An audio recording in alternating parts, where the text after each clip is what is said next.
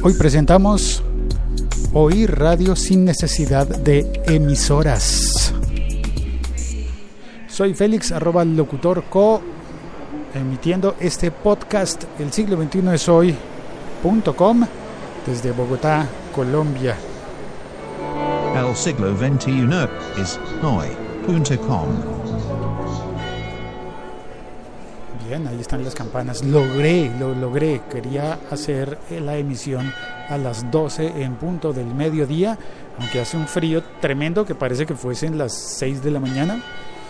Pero bueno, aquí estoy en Bogotá hablando con mi teléfono sin necesidad de tener una emisora de radio. Y sin embargo estoy hablando contigo, haciendo un programa como se harían los programas de radio, aunque yo estoy muy convencido de que los podcasts se parecen tanto a los blogs como a la radio. Creo que más, es más, me parece que son más cercanos a los blogs que a la radio. Y, bueno, y además tienen una, una, opción para ser espontáneos. Mira, desde aquí, desde la terraza donde estoy, estoy viendo a un señor con un teclado y un señor con una trompeta. Pero acaba de parar de tocar el de la trompeta. Y al otro lado, a mi derecha, hay un, un señor predicador con un altavoz.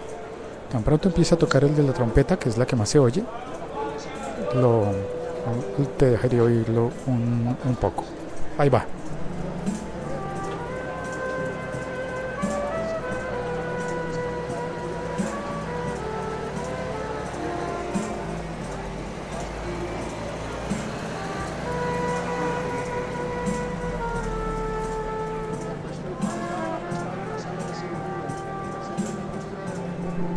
Ahí está, espero que se haya oído medianamente bien. Y esto lo hago con un micrófono que me compré extra y con el teléfono, con el aparato telefónico. ¿Por qué estoy hablando de esto? Porque estamos eh, apoyando la encuesta POD 2017, la encuesta para saber cómo se consumen los contenidos podcast en Hispanoamérica, contenidos en español, contenidos puntualmente en español. Ya he hablado de esto en un episodio anterior, pero hoy recibí un correo de Adonde Media, la compañía, bueno, sí, la startup chilena que está eh, coordinando y liderando este, esta encuesta para descubrir, para descubrir cómo se consumen los contenidos podcast en español, no en inglés, porque hay muchas encuestas que hablan de los contenidos en inglés pero esta encuesta está destinada para público que oye en español. Me dijeron, me dijo Natalia, me escribió y me dijo que va muy bien, que agradecen la colaboración para eh, compartir el enlace que encontrarás en las notas de este episodio podcast, el enlace para que contestemos la encuesta. Y dice que se superaron las expectativas, que ya hay más respuestas de las que se pensó originalmente que íbamos a conseguir, pero, pero, pero hay una cosa que no es tan agradable, al menos para mí, y es que las respuestas desde Colombia van muy mal. Y eso, a eso voy a dedicar este episodio podcast, a explicar mi hipótesis sobre por qué pocas personas de Colombia están respondiendo la encuesta. Tengo dos hipótesis al respecto. Vamos a verlas. Primera hipótesis. El poder de las compañías de radio, grandes, fuertes, con una eh, influencia económica y política muy, muy grande. Vale decir que la compañía de radio más importante en Colombia, la que más tiene audiencia y poder, es, eh, es Caracol. Caracol Radio, porque también hay un canal de televisión que se llama Caracol porque originalmente hacían parte del mismo grupo económico, pero ya no, ahora son diferentes. El canal Caracol es de una compañía que también tiene radio a través de la empresa Blue Radio, pero la, la cadena de radio Caracol es en realidad parte del grupo Prisa de la organización Santillana, es decir, son eh, radios hermanas de la cadena SER en España. Eh, hermanas o hijas o algo así. El caso es que, según mis cálculos, lo que yo alcanzo a percibir, Caracol en Colombia puede ser más fuerte de lo que es ser en España. Y eso es mucho decir.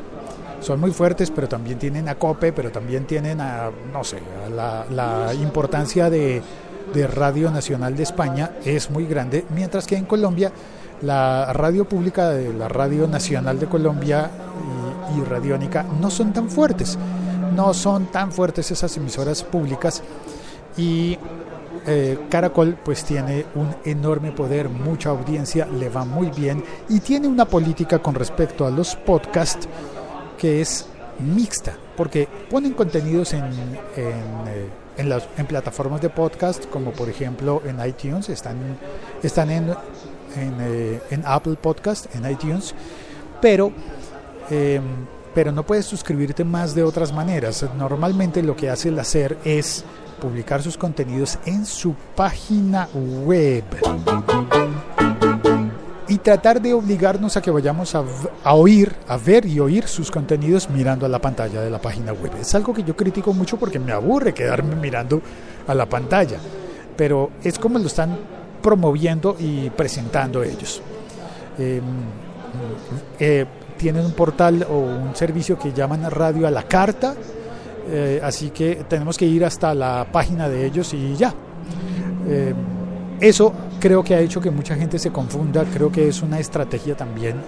Posiblemente, eh, posiblemente, probablemente, yo no lo sé, no he podido hablar con nadie de dentro de esa cadena para preguntar, pero probablemente sea simplemente como que lo que está funcionando no lo cambies y para ellos está funcionando de alguna manera, porque de todas formas las crisis que según se lee en la prensa, las crisis eh, que atraviesa la, la compañía en España terminan afectando a la compañía en Colombia. Y los recortes de personal y cosas así que uno dice, pero si es en, es en España donde, donde parecería ser, repito, no tengo, no tengo suficiente información, pero parece que el hueco fiscal y la crisis ha estado pegando mucho más fuerte en España para la radio que lo que pasa en Colombia, que tendríamos una radio todavía muy fuerte, muy sólida y todavía con muchos oyentes que prefieran oír los contenidos en la radio convencional. Eso pasa también con otras compañías.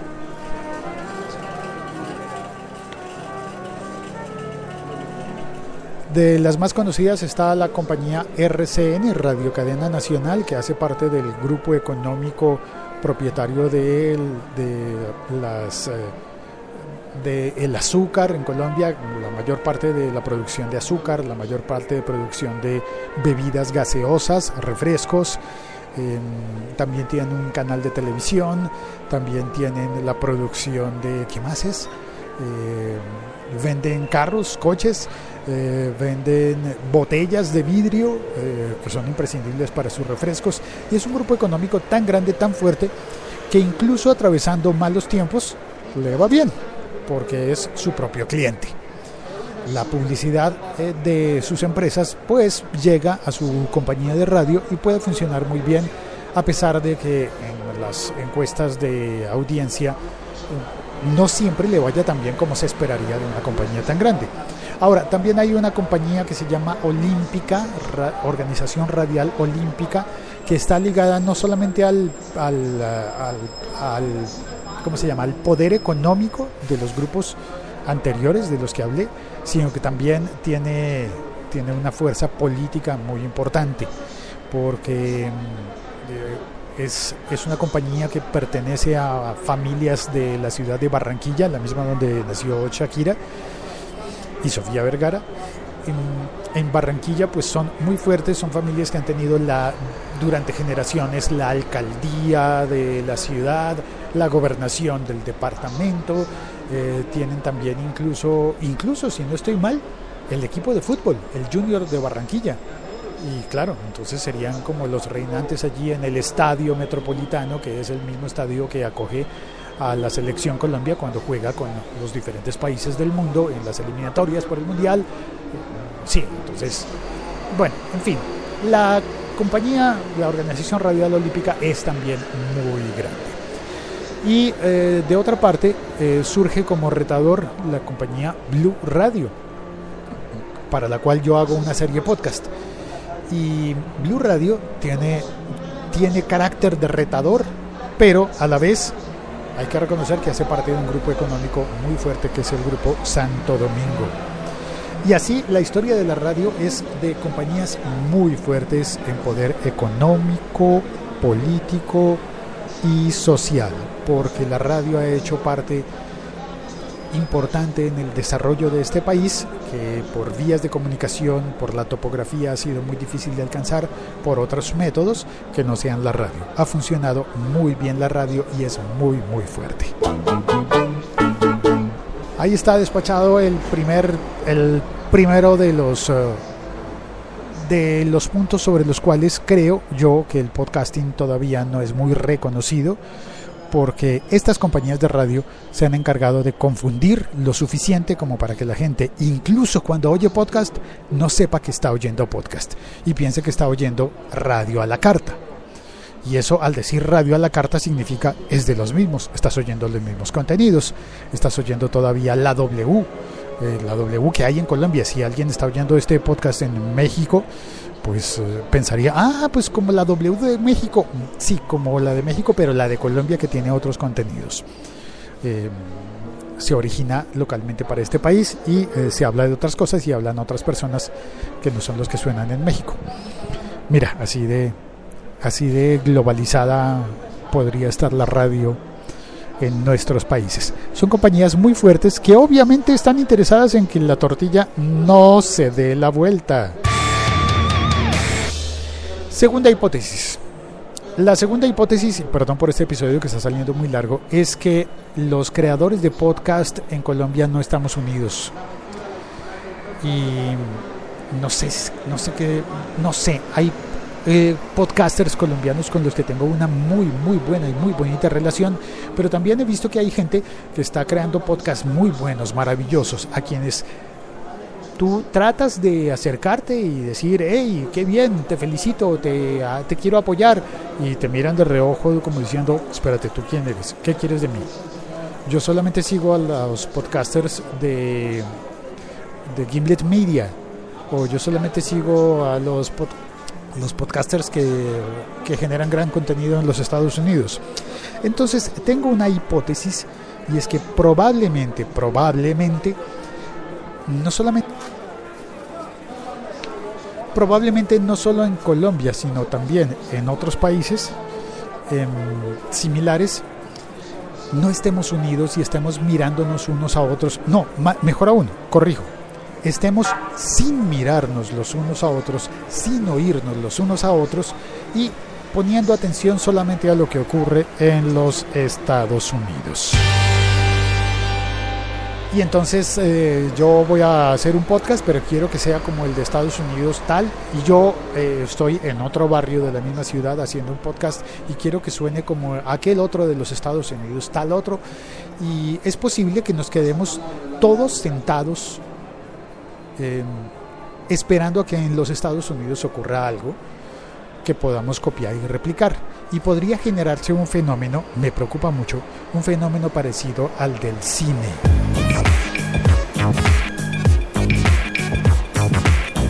Y es que teniendo películas tan maravillosas hechas en Argentina, no las veamos en Chile, en Bolivia, en Paraguay, en Uruguay, Brasil, Perú, Ecuador, Colombia, Venezuela. Y entonces las películas producidas en Sudamérica no se ven en Sudamérica más que una o dos semanas de exhibición en las salas de cine de un solo país. Y eso me parece gravísimo.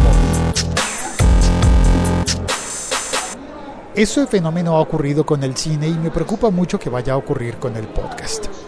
Que estemos negando la producción de nuestros compañeros, de nuestros vecinos, de nuestros hermanos, primos, del primo hermano de la mujer del mocho, así se dice, hay un refrán así que se parece a lo que decía Joan Manuel Serrat en una canción que decía que era la de uno de mi calle me ha dicho que tiene un amigo que dice conocer a un tipo que un día fue feliz. Sé que es un trabalenguas. Si quieres puedes retroceder un poco y volver a escuchar para comprender de qué se trata eso. El caso es que podríamos estar todos con la vista puesta tanto en lo que ocurre en los Estados Unidos que estaríamos dejar de dejar de oyendo, como se dice? No, mal conjugado, ¿verdad? Que podríamos estar perdiéndonos de lo que dicen en nuestra propia ciudad, en nuestro propio país, en nuestra propia región hispanoamericana. Eso no estaría bien. dejar de consumir nuestros propios contenidos por estar pendientes de qué es lo que hacen. No digo que no oigamos lo que, lo que producen en Estados Unidos. Está bien, si hablas inglés, si entiendes inglés, está genial que consumas los podcasts de los Estados Unidos. Pero no te creas que esos son los únicos podcasts que existen. No pienses que más allá de eso no hay nada más, porque sí que hay mucho más. Hay podcasts en toda Hispanoamérica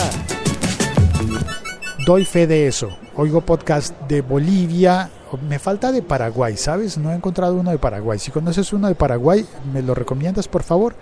Pero eh, por demás, espérate, también me falta encontrar un buen podcast de Panamá. Me falta encontrar un buen podcast de Nicaragua. A no ser que contemos, no, espérate, sí, más o menos. Em, de Dominicana, no he oído y quisiera tener noticias además de qué pasó después del paso de, las tormentas, los huracanes.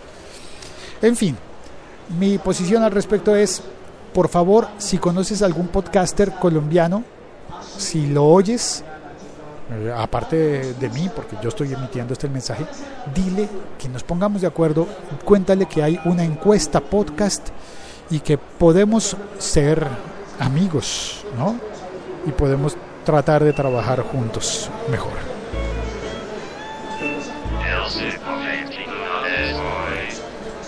¿Qué es lo que me está haciendo falta? Me está haciendo falta un café. Punto primario está en el chat, qué bien, Josh, qué bueno leerte, saber que estás bien. Por ahí vi que has estado haciendo ejercicio. Espero que ese ejercicio sea por tu dieta y no por eh, dieta, no, por tu régimen de salud y no porque con, medio de las consecuencias del sismo te haya tocado recorrer grandes distancias a pie. De verdad, espero que, que sea porque te hiciste deportista y no porque, y no porque te queda lejos algo y solamente se puede ir a pie, lo cual tampoco estaría mal, ¿no? Digo yo. Bueno, creo que estoy diciendo muchas tonterías, así que, hola, buenas, me hace falta el café. Y esta máquina tiene un par de vasos vacíos, siempre habrá vasos vacíos, ahí no, ¿cómo así? Un momento, ¿cómo es? Petición del café. Va bien, no, está bien, no hay problema. Está funcionando habemos café, no hay problema. Muchas gracias, por favor, eh, me disculpo si dije alguna cosa que pudo haber sido tomada em, como ofensiva y uno ya no sabe. Cometo muchos errores, hoy seguramente no va a ser la excepción, pero lo que, me lo que más me parece bonito de este proceso es que puedes escribirme, puedes mandarme un mensaje de voz, los mensajes de voz que aparecerán en este podcast vienen a través de la plataforma Anchor. Si instalas la aplicación, si tienes instalada la aplicación, porque la verdad no estoy convencido de que sea del todo buena, estoy explorándola, pero no acaba de convencerme del todo. Y sin embargo, eh, lo que me convencería es recibir tu, tu mensaje a través de Anchor o a través de otros medios.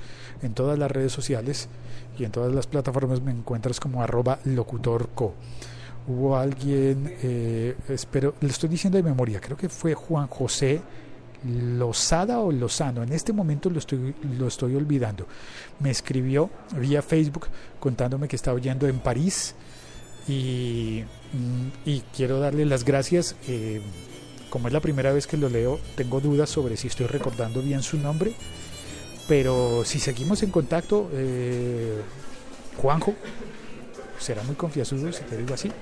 Si seguimos en contacto, eh, seguramente voy a tener menos dudas, me voy a aprender bien tu nombre y vamos a poder ser amigos de podcast. Como tengo el gusto y el honor de llamar amigo de podcast a Josh Green, que está conectado en este momento desde mm, Ciudad de México. Muchas gracias, un abrazo para todos. Ya tengo café, ya me despido. Chao, cuelgo. Y no olvides que la encuesta Podcast 2017 sobre oyentes, sobre personas que oímos podcast en español está disponible y puedes encontrar el enlace en las notas de este episodio. Ya lo había dicho antes y voy a dar un minuto para que puedas abrir antes de que se borre el episodio de tu podcatcher. ¿Sabías que hay gente que oye los podcasts sin utilizar podcatcher, sin utilizar una aplicación para oírlos? Raro, ¿no? Bueno, pues a mí me parece un poquitín raro. Pero hay tantos usos, hay tantas formas de oír podcast, que de eso se trata la encuesta, de averiguarlo. Bueno, ya, ahora sí, cuelgo. Chao, un abrazo para todos. El café de hoy está delicioso.